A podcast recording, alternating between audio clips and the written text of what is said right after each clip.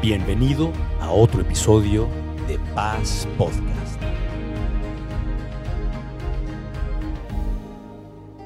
Y estamos en una serie que hemos titulado Cinco piedras lisas, tomado de un pasaje en donde un jovencito llamado David eh, fue al frente de la guerra donde estaba Israel y Israel estaba siendo amenazado por un formidable guerrero llamado Goliat. Y este jovencito, que de hecho no estaba en la guerra, pero se lo tomó personal y dijo, yo voy, como que nadie se quería enfrentar con el gigante. Y entonces el, joven David dijo, yo le entro. Y entonces trataron de ponerle la armadura y la espada y demás este, eh, armamentos de, de, un guerrero, pero David dijo, yo no estoy entrenado en esto, yo voy a ir con las armas que yo conozco.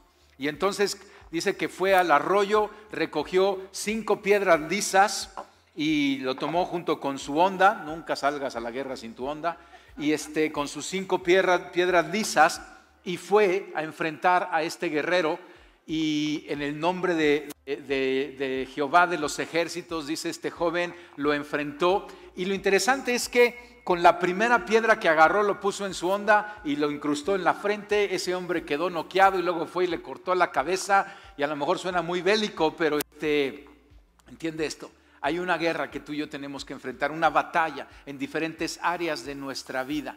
Y tenemos que usar estas armas que nosotros tenemos. No tenemos una armadura de acuerdo a lo que el mundo nos quiere dar, porque el mundo quiere decir, pelealo de esta manera, encuentra de esta manera, toma este atajo, pero nosotros tenemos las armas de Dios que no son carnales, son espirituales y caminamos con ellas para enfrentar cada una de nuestras batallas.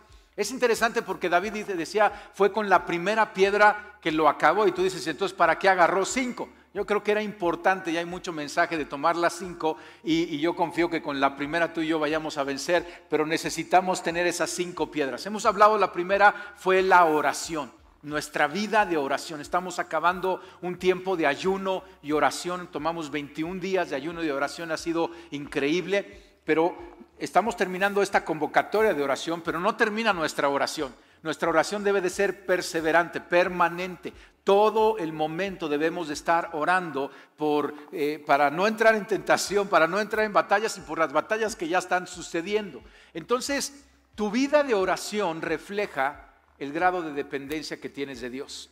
Si tú no oras, tú le estás diciendo al cielo y a la tierra, yo no te necesito. O sea, yo no necesito a Dios.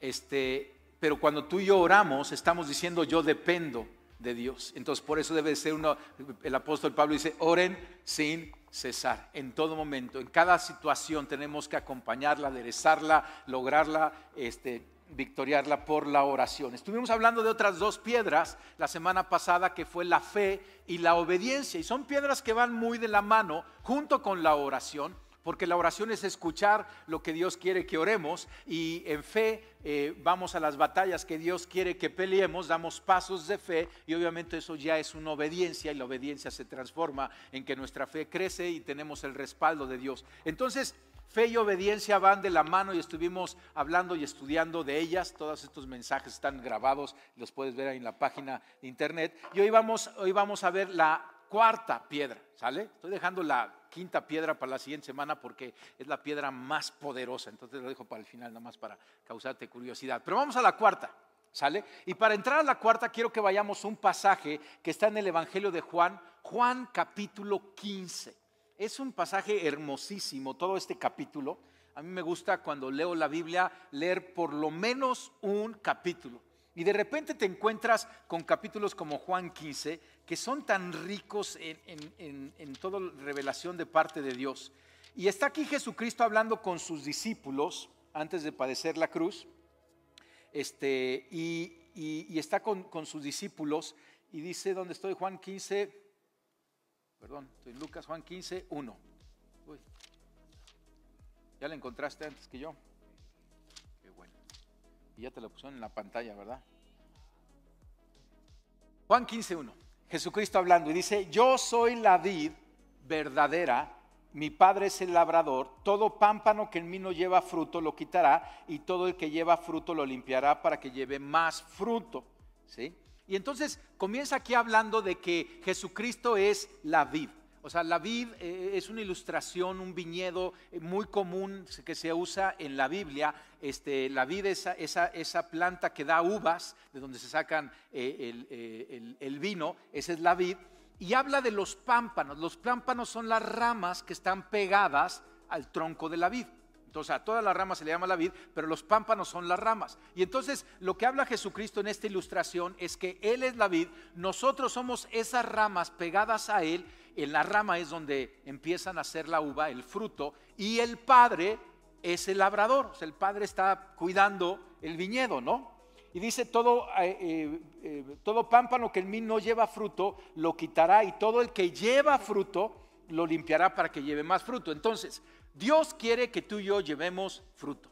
O sea, es clarísimo a través de la Biblia. Jesucristo dice, por los frutos los vas a conocer. Tenemos la bendición de Dios, el respaldo de Dios. Y este año tiene que ser un año de mucho fruto. Versículo 3.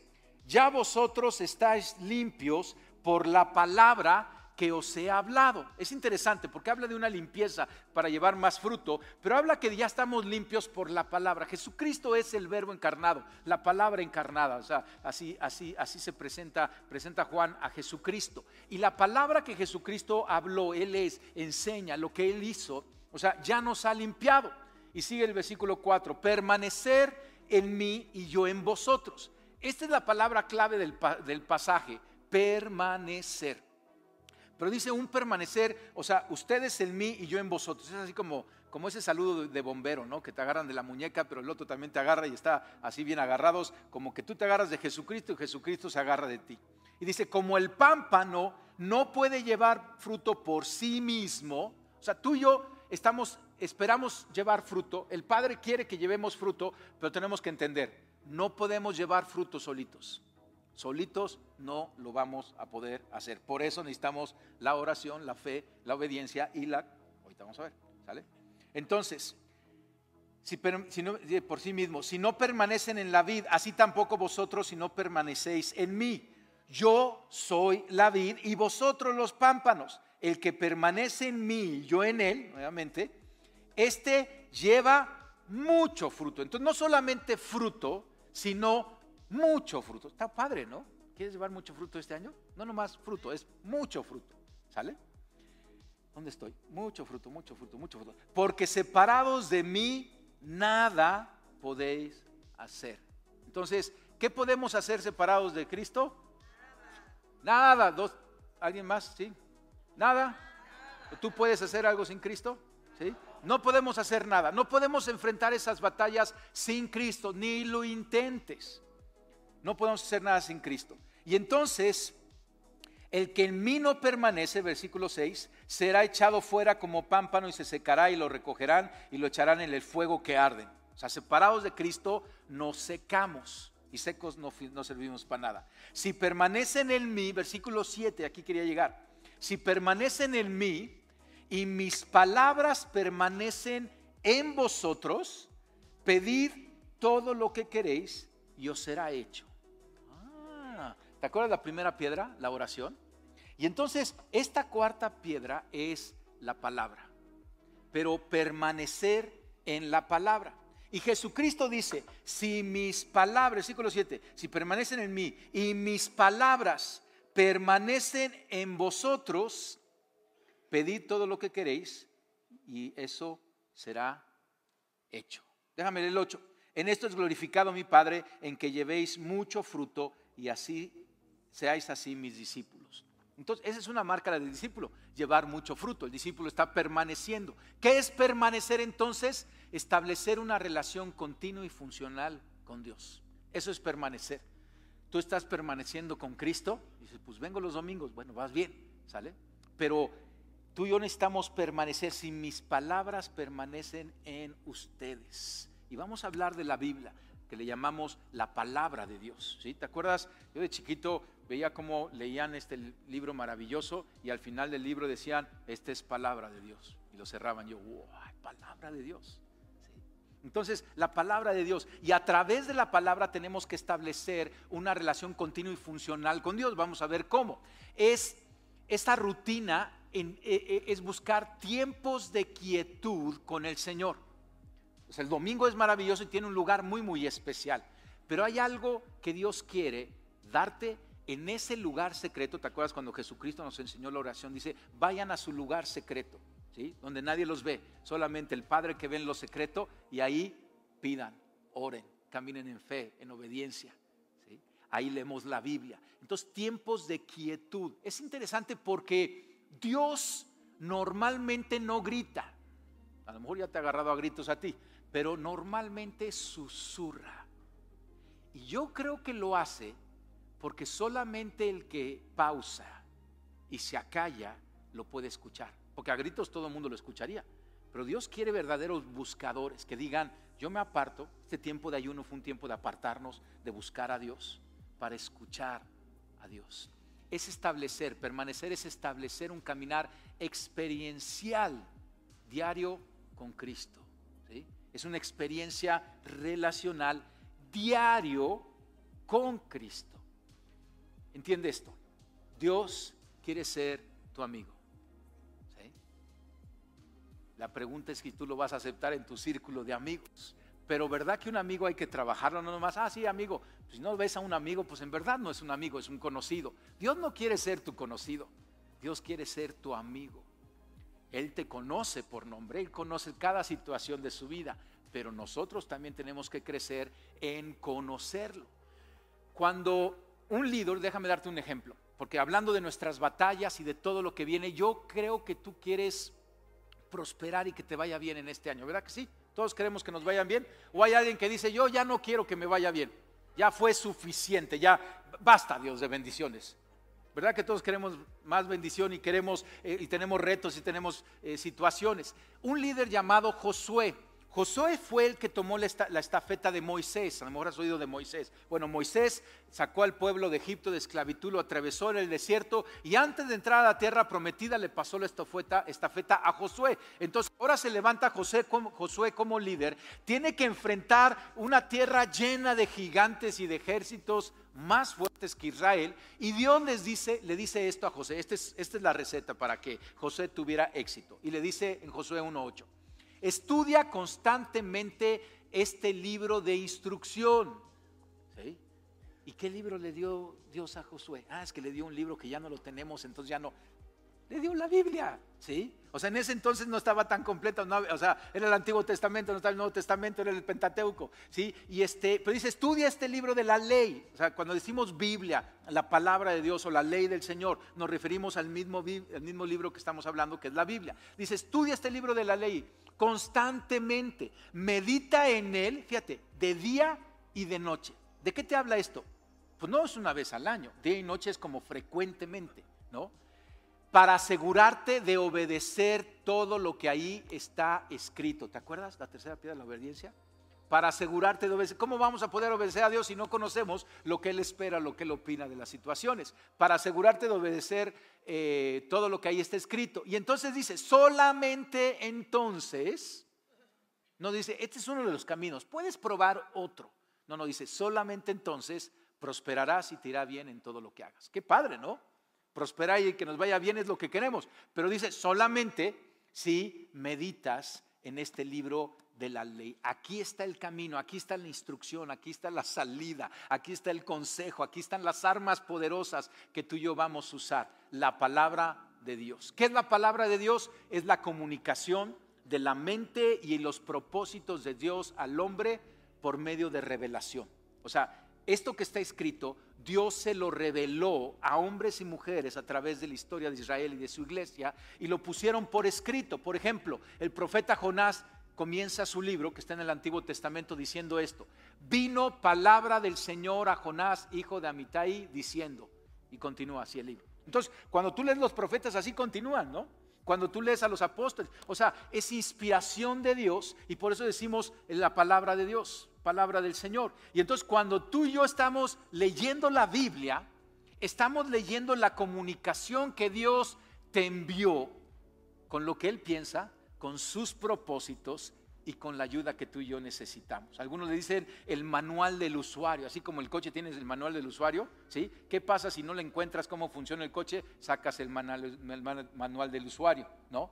¿Qué pasa cuando este coche no funciona, ¿sí? Tu matrimonio no funciona, la paternidad no funciona, la relación con tus vecinos no funciona, sacas el manual del usuario y lo lees.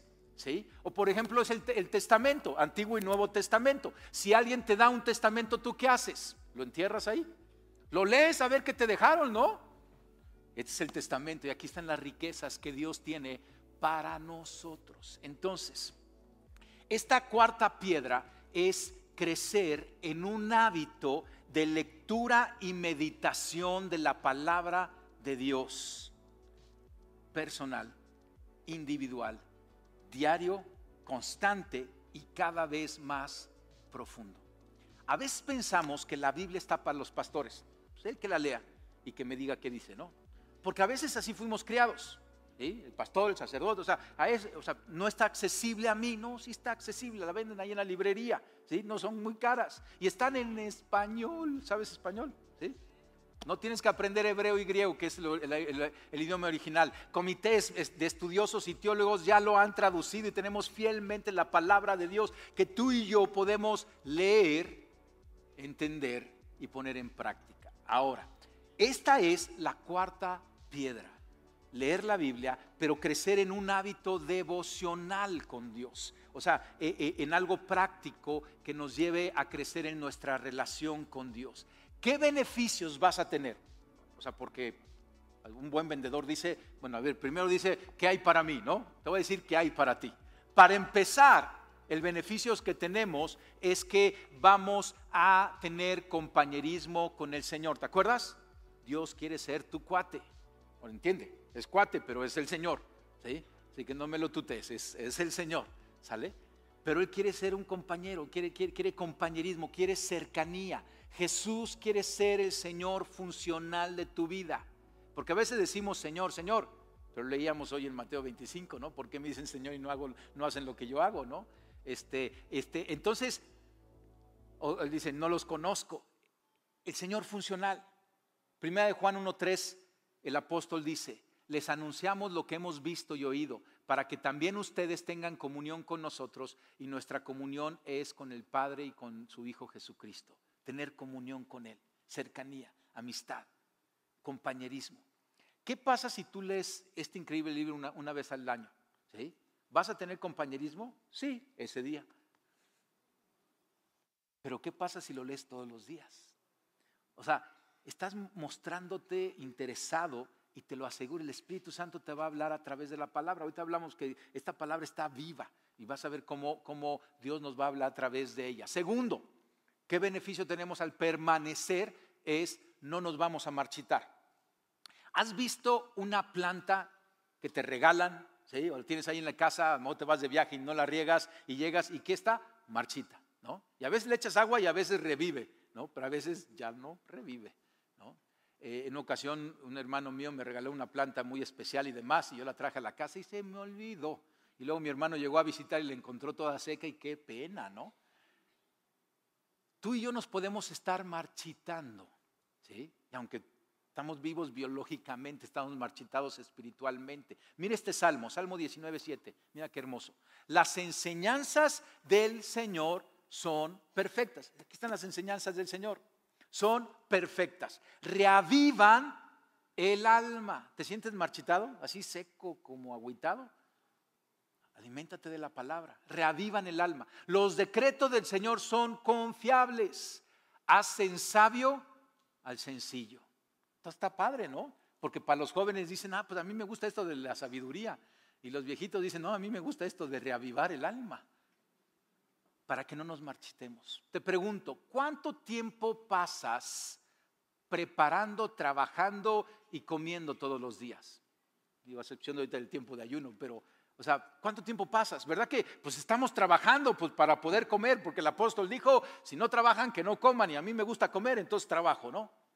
Y luego que trabajas vas y compras aquel costillar, ya estoy hablando porque estamos acabando el ayuno, compras ese costillar especial y llegas y lo limpias y haces tu asador y lo metes ahí ocho horas y lo estás cuidando y la temperatura y demás y después de ocho horas invitas a los amigos y estás ahí y disfrutas un ricas costillas al barbecue. Y lo disfrutas, ¿no? Pregunta, ¿cuánto tiempo pasas preparando y alimentándote espiritualmente. No es nada porque estás aquí, esto ya es un alimento espiritual, pero todos los días. O sea, hay cristianos que se alimentan el domingo y salen aquí como que con ganas, pero luego se echan un ayuno de lunes a sábado. Espiritualmente, el ayuno es de alimento para el cuerpo, no espiritual y dejan de comer toda la semana para llegar. Entonces llegan aquí el siguiente domingo así como que apenas van llegando y, ¡ah! y, otra vez se alimentan y otra vez otra semana. No, todos los días tenemos que alimentarnos y entonces no nos vamos a marchitar. Tercero, para que podamos tener victoria sobre la tentación del pecado. ¿Entiende? El pecado está a la puerta. El pecado está tentando a todos y no, no es algo extraño que te esté sucediendo. Pablo lo dijo así en 1 Corintios 10. Las tentaciones que enfrentan en su vida no son distintas a las que otros atraviesan. Entonces, ¿qué es lo diferente? Porque tú ves que tú caes y otros no. Aquí está. Y Dios es fiel no permitirá que la tentación sea mayor de lo que puedan soportar. Cuando sean tentados, Él les mostrará una salida para que puedan resistir. En ese compañerismo, en esa comunicación, en ese estudiar la palabra y meditarla, Él te va a dar la salida a la tentación y vas a ser librado. Porque no podemos pelear batallas si la pasamos nada más de tentación, de caída en caída y no tenemos ni cara para ir a la batalla. Cuarto, para que podamos madurar en carácter santo. Dios tiene una agenda y su agenda está en tu corazón. Él quiere que tu corazón crezca, nuestro corazón crezca y se parezca cada vez más al de Cristo. Pablo dice en Colosenses 3:9, no se mientan unos a otros porque ustedes ya, ya se han quitado la vieja naturaleza pecaminosa y todos sus actos perversos. Vístanse con la nueva naturaleza y renovarán a medida que aprendan y se renovarán a medida que aprendan a conocer a su Creador y se parezcan más a Él. La palabra de Dios, aquí está la mente y la voluntad de Dios. Leemos la Biblia, estamos conociendo a nuestro Creador y cada vez estamos pareciéndonos más a Él. Él dijo que somos hechos a su imagen y semejanza. Pues hay que caminar con eso.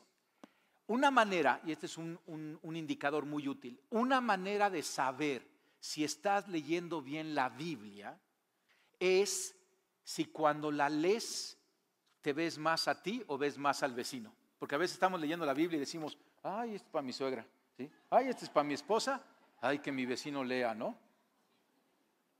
No la estás leyendo bien. Es personal, es relacional. Dios no te, o sea, Dios te va a hablar a ti primero de tu viga antes de que te hable de la paja, ajeno. Y entonces, o sea, léela, te está hablando a ti. Él está interesado, su agenda es que tú y yo nos parezcamos más a Cristo. O sea, ¿no crees que una iglesia que se parezca más a Cristo sería el mejor regalo que le podríamos dar a este planeta? ¿Te imaginas?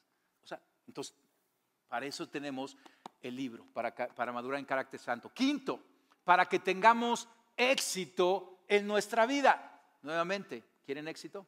Sí, sí, para los tres que quieren, nos vemos al rato y les digo cómo, pero claro que queremos éxito, queremos que nuestros hijos tengan éxito y queremos, o sea, éxito en el trabajo, éxito en las relaciones, éxito hasta para hacer las costillitas, que tener éxito en todo, ¿sí? ¿No? O sea, claro que sí. Y fíjate cómo comienza el primer salmo. Hay 150 salmos, hay un libro de los salmos, son 150 que son canciones y, son recopiladas de muchos autores, recopiladas por varias décadas. Y el primer salmo que pusieron para poner el tono de todos los demás salmos es el Salmo 1 y comienza así. Y dice, bienaventurado, bendecido, exitoso, el varón que no anduvo. Y entonces primero comienza diciendo, consejo de malos ni estuvo en camino de pecadores, ni en silla de escarnecedores se ha sentado. Y es interesante porque dice, no estuvo en consejo de malos, o sea, no está oyendo malos consejos. No estuvo en camino de pecadores, no está en malas andadas, tomando malas decisiones, pero tampoco se sentó en silla de escarnecedores, no anda comiendo con esa banda de rufianes. Dice, sino que en la ley de Jehová, otra vez la ley de Jehová, igual que Josué. Que en la ley de Jehová está su delicia. Amor, mi delicia está en las costillitas que mencionó pastor. A mí me gusta mucho también, pero la delicia debe estar en la palabra de Dios. Y en verdad es, es, delicioso cuando meditas en ella, cuando, o sea, es como una radiografía que te habla al corazón y Dios te resuelve las cosas y, Dios te marca la guianza y después de estar con Él un rato, eh, sales al día a enfrentar lo que tengas que enfrentar con buena autoestima, con buena identidad, con un buen respaldo, sino que en la ley del Jehová está su delicia y en su ley medita otra vez de día y de noche, frecuencia, de día y de noche. Será como árbol, entonces aquí está la recompensa, será como árbol plantado junto a corrientes de agua. ¿Te acuerdas de no marchitarse? Porque a lo mejor estás plantado en el desierto. Múdate a la palabra. Será como plantado junto a corrientes de agua, que da su fruto en su tiempo y su hoja no cae. ¿Has visto un árbol que no se le cae la hoja? ¿No es hermoso? ¿No has visto de repente cristianos que tú dices, no, este cuate está siempre verde, ¿no? O sea, no verde de inmaduro, sino verde de, compasión y alegre, y aunque estamos en pandemia, está, o sea, y lo ves que su hoja no cae. Entonces, ¿qué será? Se me hace que está plantado junto a corrientes de agua, ¿sí? Y dice, y todo, todo lo que hace prosperará. ¿Entiende? Todo funciona para bien para aquellos que amamos a Dios. Aún los problemas difíciles, cuando estás en una permanencia con Cristo, en una amistad con el Creador, todo lo que haces va a prosperar. Está padrísimo, ¿no? ¿Has sentido agotamiento, fracaso y frustración? Ese es el resultado de una falta de conexión y de dependencia de Cristo. Porque a veces decimos, no, es que estoy, estoy agotado no puedo ir a la palabra. Me siento fracasado. ¿sí? Lo que necesito es unas vacaciones. No, necesitas ir a la palabra. ¿Qué hizo Jesucristo en el mayor, el momento de mayor tentación, el mayor, de mayor prueba, ahí en Getsemaní? Decía que su alma estaba tribulada. ¿Y qué hizo? Fue y lloró al Padre. ¿Y sabes lo que sucedió? Dios lo fortaleció, dice. Mandó un ángel a fortalecerlo. Porque a veces así somos. No, eh, tómate un tiempo. No, este, vete de vacaciones. Ya no vayas a la iglesia por dos años para que descanses. Y, no, necesitas ir a las corrientes de agua.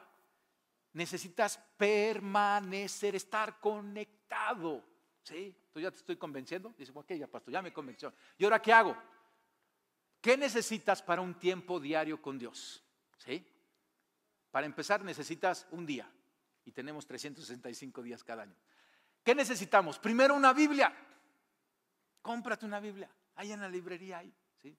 Adquiere una Biblia. Este, necesitas también un plan de lectura bíblico. Segundo, necesitas un cuaderno diario para anotar tus conversaciones con Dios. ¿Sale?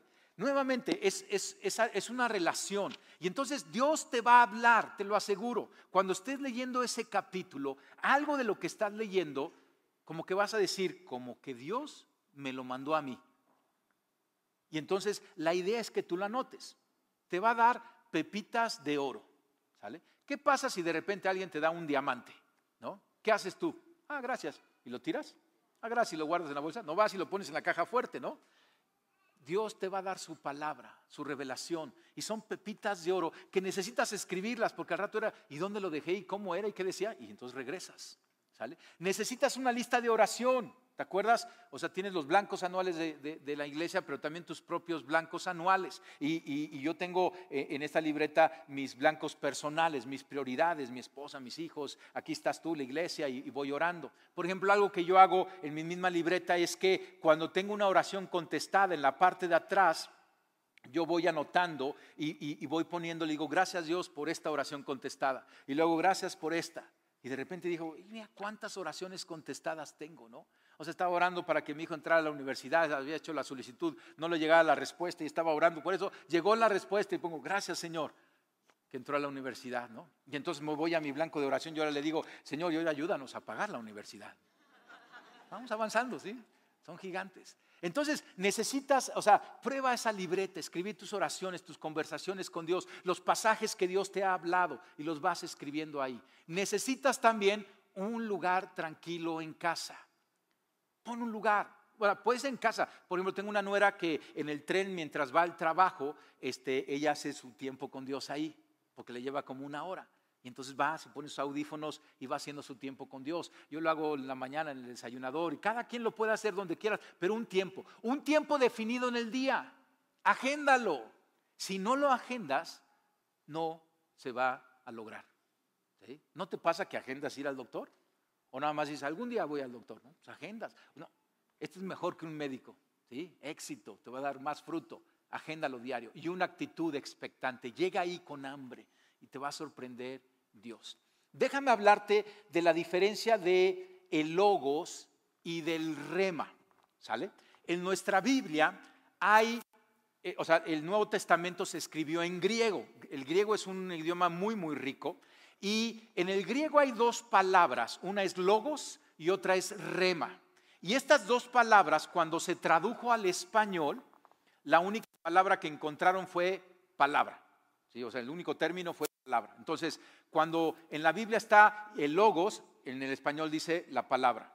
Y cuando en la Biblia dice en el griego el rema, en, en nuestra Biblia en español dice la palabra. Pero cuando vamos a estudiar el griego es muy profundo esto, porque logos significa o tiene que ver con lo que Dios ya dijo y tenemos escrito. Entonces, todo lo que tenemos escrito es el logos de Dios.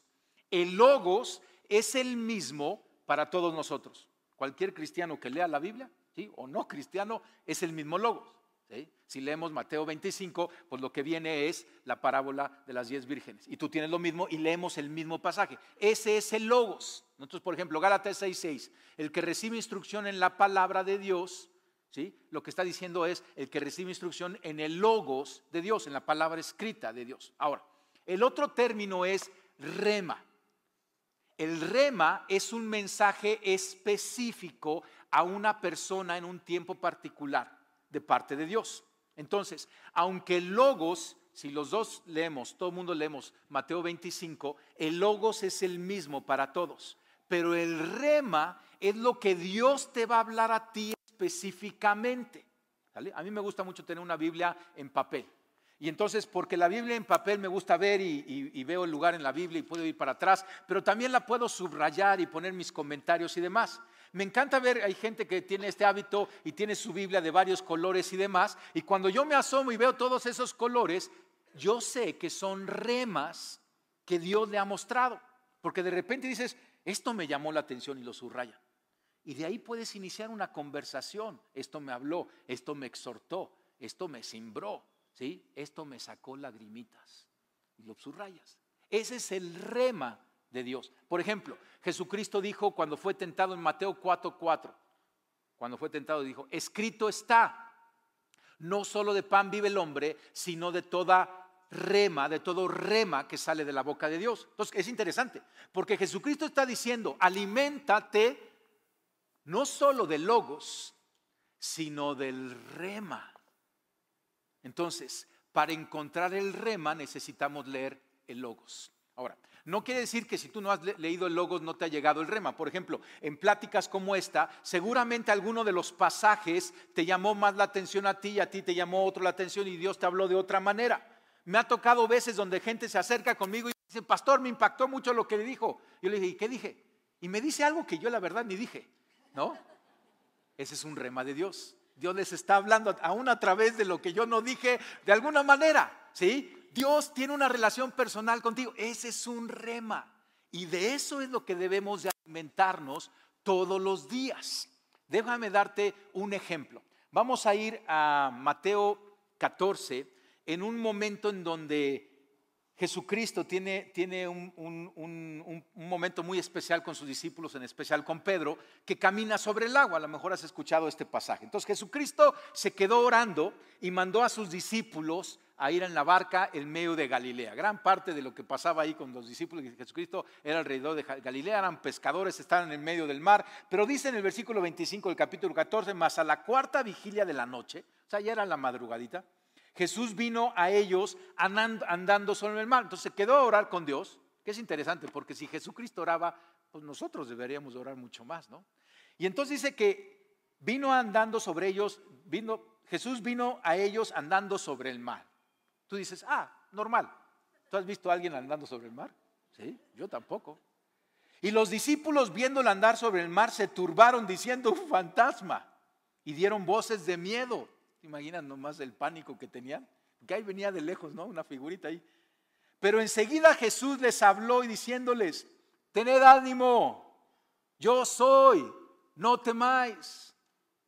Y entonces los discípulos, aunque no lo reconocían, escucharon su voz, sus palabras. Entonces le respondió Pedro y dijo, Señor, si eres tú, manda que, no, que yo vaya a ti sobre las aguas. Y él dijo, ven. Me encanta porque está en rojito este versículo en mi Biblia y es lo que dice Jesucristo, ven. Y descendió Pedro de la barca y andaba sobre las aguas para ir a Jesús. Ya luego narra que, Pedro dudó y que hace se mendía y Jesucristo ahí lo jala y le dice, no dudes, ¿no? Hombre de poca fe. Pero eh, déjame dejarla ahí. ¿Por qué Pedro fue el único que caminó en el agua, además de Jesucristo? ¿Por qué fue el único discípulo? Había doce discípulos. ¿Por qué fue Pedro? Dice, pues uno por preguntón, ¿no? Este, porque fue el único que lo pidió. Sí, la verdad fue el único que lo pidió, ¿no? Algunos dicen, pues por arrojado y, y este, pues sí, también era arrojado. Pero fue al único que se le dio la palabra rema. Quizá porque fue el que preguntó. Pero entonces, o sea, porque Jesucristo, Pedro dijo, si eres tú, que yo vaya a ti. Y Jesucristo le dijo una palabra rema bien profunda. Ven.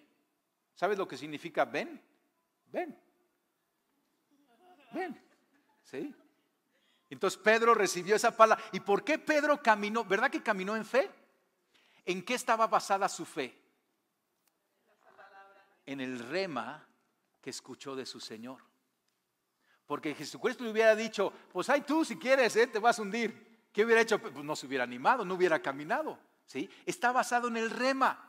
O sea, Juan no dijo, ay, como a Pedro le dijo, ahora yo también voy.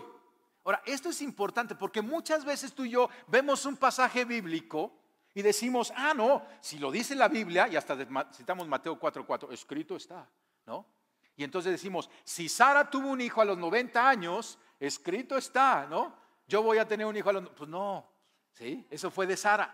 Ahora, si leyendo el pasaje de Sara, Dios te dice, vas a tener un hijo a los 90 años, pues ya, ya de parte de Dios, ¿me entiendes? Entonces, e, está interesante, esta palabra rema es necesaria. ¿Por qué? Entonces, es clave escuchar el rema de Dios. Si tú no lees tu Biblia, y conste que dije tu Biblia, uy, suena bien, ¿no? Mi Biblia.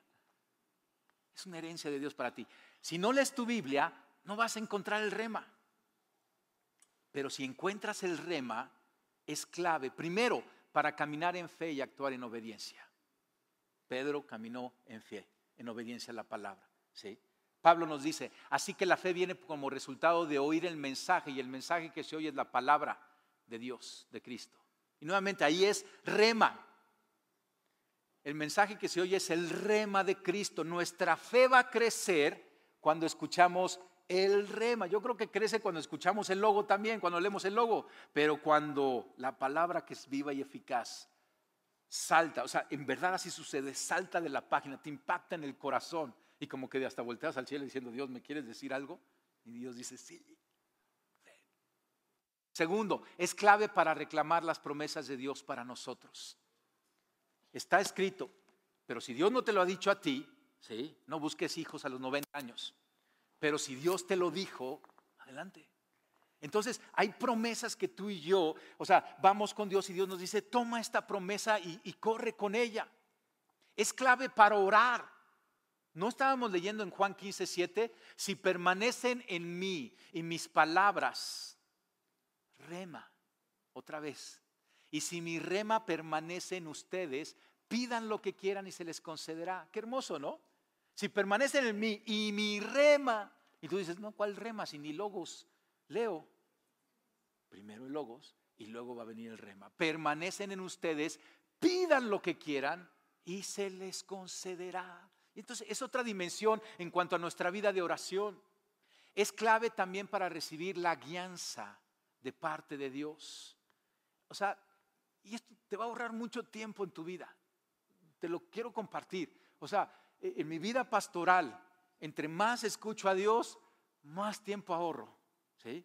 Porque a veces, o sea, recuerdo los primeros años de pastor, pues yo andaba en mis programas y en mis cosas y demás, pero aprendiendo a escuchar más la voz de Dios, cada vez voy más afinado hacia lo que Dios quiere. Y eso ahorra muchísimo. Necesitamos la guianza de Dios. Hebreos 4 dice, sin duda, la palabra de Dios es viva. Y dice el logos. Entonces fíjate qué interesante, porque aquí está diciendo, sin duda el logos de Dios es vivo y eficaz y más cortante que cualquier espada de dos filos. ¿Qué pasa con el logos? Cuando tú lo lees y Dios tiene algo a través de ese logo para ti, ¡pum!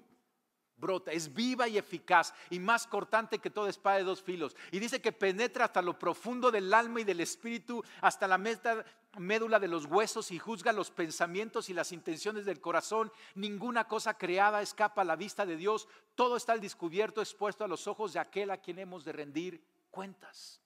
Por eso te digo, este, este libro lo tienes que leer en primera persona. En primera persona.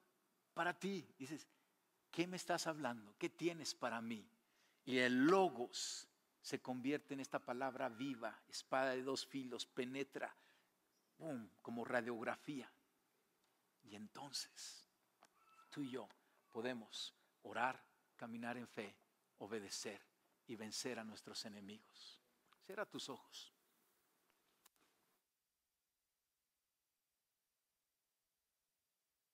Esto es la base, la base de nuestro caminar cristiano. Porque si no tenemos este hábito de lectura diaria, de un tiempo con Dios, y crecemos en encontrar el rema de Dios, todo lo demás que hablamos en la iglesia no encuentra el fundamento. Porque hablamos de otras disciplinas espirituales, ya hablamos de dones, de fruto, del Espíritu, pero todo está en el fundamento de que tú y yo tengamos una relación funcional permaneciendo en Cristo y su palabra permaneciendo en nosotros. Quizá tu corazón está ansioso.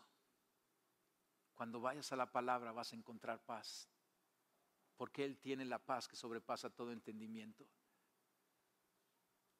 Quizás estás triste cuando vayas a la palabra vas a experimentar ese gozo, esa alegría.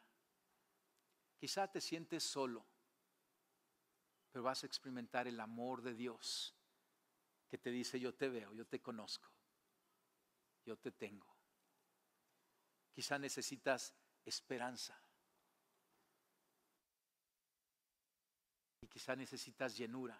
Y todo eso está en la palabra. Señor, te damos gracias por esta maravillosa herencia que nos has dado. Gracias, Señor, por todos aquellos hombres a los que les hablaste.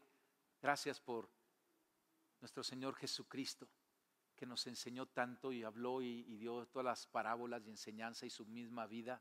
Y gracias por esos evangelistas que lo escribieron. Gracias por todos esos hombres que han cuidado este libro y lo han traducido.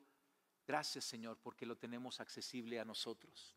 Te pedimos perdón porque hemos menospreciado la importancia de este libro. Perdónanos, Señor. Y hoy nos comprometemos a tenerlo, leerlo y meditarlo. A escucharte a ti a través de él, a leer tu palabra de día y de noche, frecuentemente Señor, ayúdanos a agendar esos tiempos donde sabemos que tú nos estarás esperando.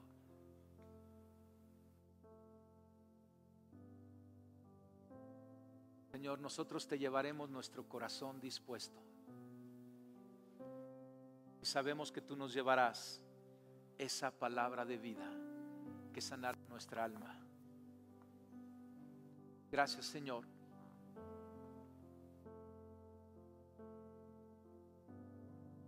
tu palabra es viva y eficaz.